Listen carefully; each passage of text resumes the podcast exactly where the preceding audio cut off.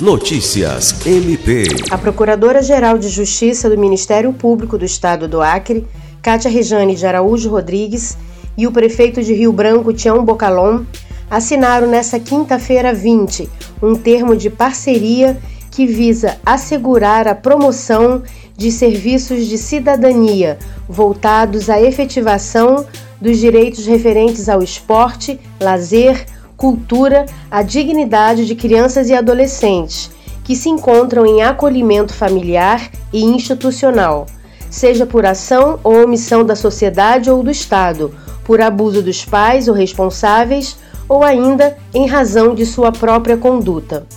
Outros parceiros são Associação Atlética do Banco do Brasil, Gabi Malharia e Smart Fit Rio Branco. Lucimar Gomes, para a Agência de Notícias do Ministério Público do Estado do Acre.